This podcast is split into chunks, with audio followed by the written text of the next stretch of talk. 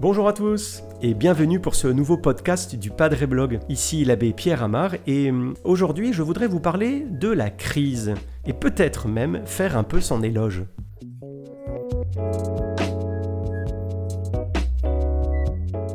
Alors la crise, on en parle beaucoup. Elle est sanitaire, elle est sécuritaire, parfois même on parle de crise financière, de crise climatique, de crise immobilière, de crise de l'autorité, mais c'est pas fini. Il y a aussi la crise de milieu de vie, la crise spirituelle, la crise liturgique. On voit bien hein, que le mot se conjugue à toutes les sauces. Et je parle même pas, même pas des crises cardiaques, des crises d'appendicite ou, même des crises de foie. Lequel, lequel d'entre nous n'a-t-il jamais piqué sa crise? D'ailleurs, Certains sont bien meilleurs que d'autres en gestion de crise. Et tenir en temps de crise, c'est toujours difficile, surtout, quand la crise s'installe, qu'elle se prolonge dans le temps et qu'elle réclame de nous de nouvelles ressources intérieures. Alors, une fois encore, l'étymologie va être très utile. Crisis, en grec, ça veut dire choisir. Le mot vient du verbe krinein, qui veut dire juger, avec cette idée de faire le tri. Une période de crise, c'est donc euh, eh bien, un moment décisif qui a pour conséquence d'opérer un changement profond. C'est le temps du choix, le temps du rangement. C'est drôle de dire ça parce qu'il paraît justement que beaucoup de Français ont profité du confinement, celui du printemps 2020, pour ranger, paraît-il, plein de choses chez eux. Mais tant mieux. Donc, le temps du rangement, le temps du choix. Mais évidemment, une fois qu'on a dit ça, on a dit quelque chose, mais, mais on n'a pas tout dit. Parce que, ben parce que, sauf exception, moi, je déconseille de tout changer quand la crise est là. Et d'ailleurs, Saint Ignace de Loyola conseille, conseille même de ne rien changer de substantiel en période de crise. Alors, il ne parle pas de crise, il parle de désolation, mais ça revient au même. Il en reste tout de même cette idée que, que la crise met en lumière des dysfonctionnements, et ces dysfonctionnements, ils sont de deux types, soit extérieurs, soit intérieurs. Et il va falloir les résoudre. Et c'est justement la première leçon. Dans une crise, si je peux avoir une influence sur les dysfonctionnements intérieurs, eh bien, ça n'est pas du tout le cas sur beaucoup de dysfonctionnements extérieurs. Prenons par exemple ce temps de, confinement, le deuxième confinement de, de cet automne-hiver 2020. Il y a plein de choses sur lesquelles je peux agir et que même je peux contrôler.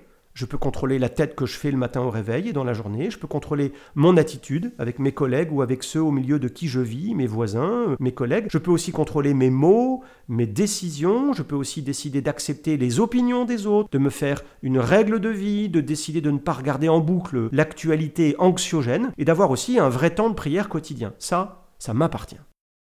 En revanche, il y a plein de choses que je ne peux mais pas du tout contrôler.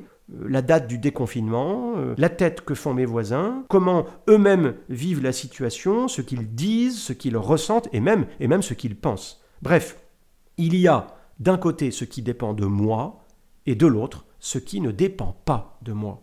Et le reconnaître, le discerner, c'est déjà un très beau trésor. Ça n'empêche pas bien sûr de parfois péter les plombs. Il y a d'ailleurs un podcast du Padre Blog sur ce sujet, le pétage de plomb. On l'a enregistré pendant le premier confinement. Vous pourrez euh, aller l'écouter une nouvelle fois. Donc première leçon, le discernement. Deuxième leçon, eh bien, c'est aussi de, de considérer les choses à mon échelle, à mon niveau. Évidemment qu'on peut avoir euh, une opinion sur la situation actuelle et puis la partager autour de soi. D'ailleurs, euh, d'ailleurs, si M. Castex écoute ce podcast, je lui conseille vivement de revoir sa décision d'interdire le culte public. Mais voilà, reconnaissons que aucun d'entre nous n'est ni président de la République, ni Premier ministre, ni ministre de l'Intérieur, ni évêque, ni curé de paroisse, et que notre champ de compétences s'arrête là où s'arrêtent nos responsabilités. Pour reprendre l'exemple des évêques et des curés, parce que bah, justement je me sens un peu plus compétent pour en parler, est-ce qu'on n'attend pas un peu trop des évêques qui doivent être sur tous les fronts, partout, et, n'en sont pas toujours capables? Comment le pourraient-ils d'ailleurs? Est-ce que, à la manière de, de, la culture contemporaine qui cherche toujours un responsable, on ne voudrait pas attribuer aux évêques la responsabilité de tous les échecs dans l'Église, y compris des nôtres d'ailleurs? Tenez, vous savez, je vais vous confier, je vais vous faire une confidence. Quand ça va mal, c'est bien connu, c'est la faute de l'évêque. Il y a un proverbe dans les presbytères qu'on répète euh, gentiment, régulièrement, c'est que quand deux ou trois prêtres sont réunis, l'évêque est là au milieu d'eux. Et on y va, euh, on le voit bien en ce moment, à coups de pétitions, de chaînes de mails, de groupes WhatsApp, c'est un peu la course à l'échalote. On a même perverti, il me semble, la parole de la Bible, vous savez, qui nous dit si tu as quelque chose contre ton frère, va le voir. Eh bien non. Désormais, c'est envoie-lui un mail en mettant tout le monde en copie, ou alors, eh bien, fais un tweet rageur qui défoule. Ça se passe, tenez, un peu comme dans le film Les Tontons Flingueurs. Vous savez, quand, quand Théo lâche une rafale de mitraillettes sur les frères Volfoni qui sortent à peine de l'hôpital et qu'il déclare euh, juste après ça Je te dis pas que c'est juste, je te dis que ça soulage. Eh bien, moi, je vous dis chacun sa part. Mais pour l'action dans le monde, gloire aux laïcs. C'est leur place et c'est leur vocation. Est-ce que nous n'avons pas euh, un peu trop péché par jacobinisme, par centralisme, peut-être même par cléricalisme, en pensant que tout devait être euh, fait et résolu dans l'Église en haut, à la tête?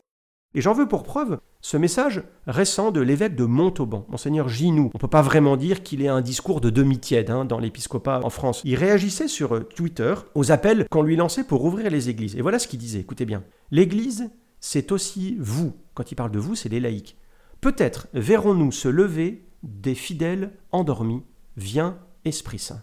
Fin de citation. Et encore plus loin, dans un autre tweet, il disait, écoutez bien, c'est facile de demander aux évêques d'avancer s'il n'y a personne derrière eux envahissez les églises aux heures des messes, demandez la messe et évêque et prêtre viendront la célébrer. Des actes, pas des mots.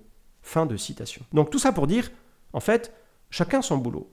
Mais n'attendons pas que notre voisin fasse le nôtre. C'est une erreur, c'est peut-être même une faute, une faute morale. Allez, troisième et dernière leçon. Elle nous a été offerte par euh, la discrimination euh, intéressante opérée par notre gouvernement entre les commerces essentiels et les commerces non essentiels. On a été nombreux à nous scandaliser de, la fermeture des librairies de quartier. Et puis ensuite, des espaces librairies des grandes surfaces qui ouvrent mais un boulevard à Amazon. C'est vrai que ça paraît absurde, mais, mes amis, entre nous, est-ce que nous avons lu tous les livres qui traînent sur notre table de nuit? Est-ce que ce temps de la crise ne nous oblige pas, ne m'oblige pas à revoir ce qui est essentiel dans ma vie et de ce qui est non essentiel?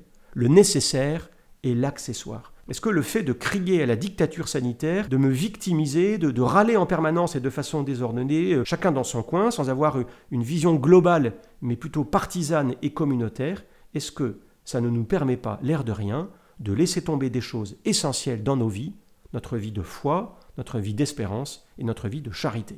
Vous savez, face à la crise, un vieux moine, un vieux moine rempli de sagesse, disait un jour qu'il était tranquille parce que lui, eh bien, il raisonnait en siècles.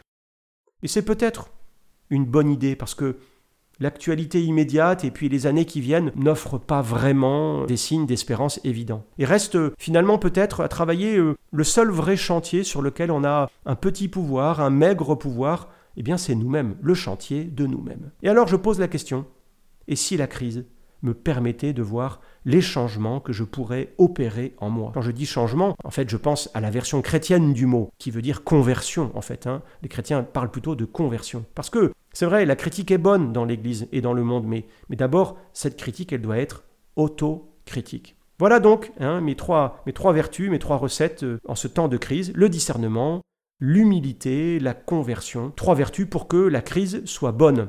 Bon alors, pas de panique, hein, parce que entre le premier confinement et le deuxième, vous trouvez pas qu'on a progressé hein, un peu, hein, même les évêques. Alors, euh, encore deux ou trois confinements, et puis on sera tous au top. Voilà, merci en tout cas d'avoir écouté ce podcast. Continuez à nous poser vos questions sur les réseaux sociaux. Abonnez-vous pour ne surtout pas manquer nos prochains contenus. Et moi, je vous dis à bientôt.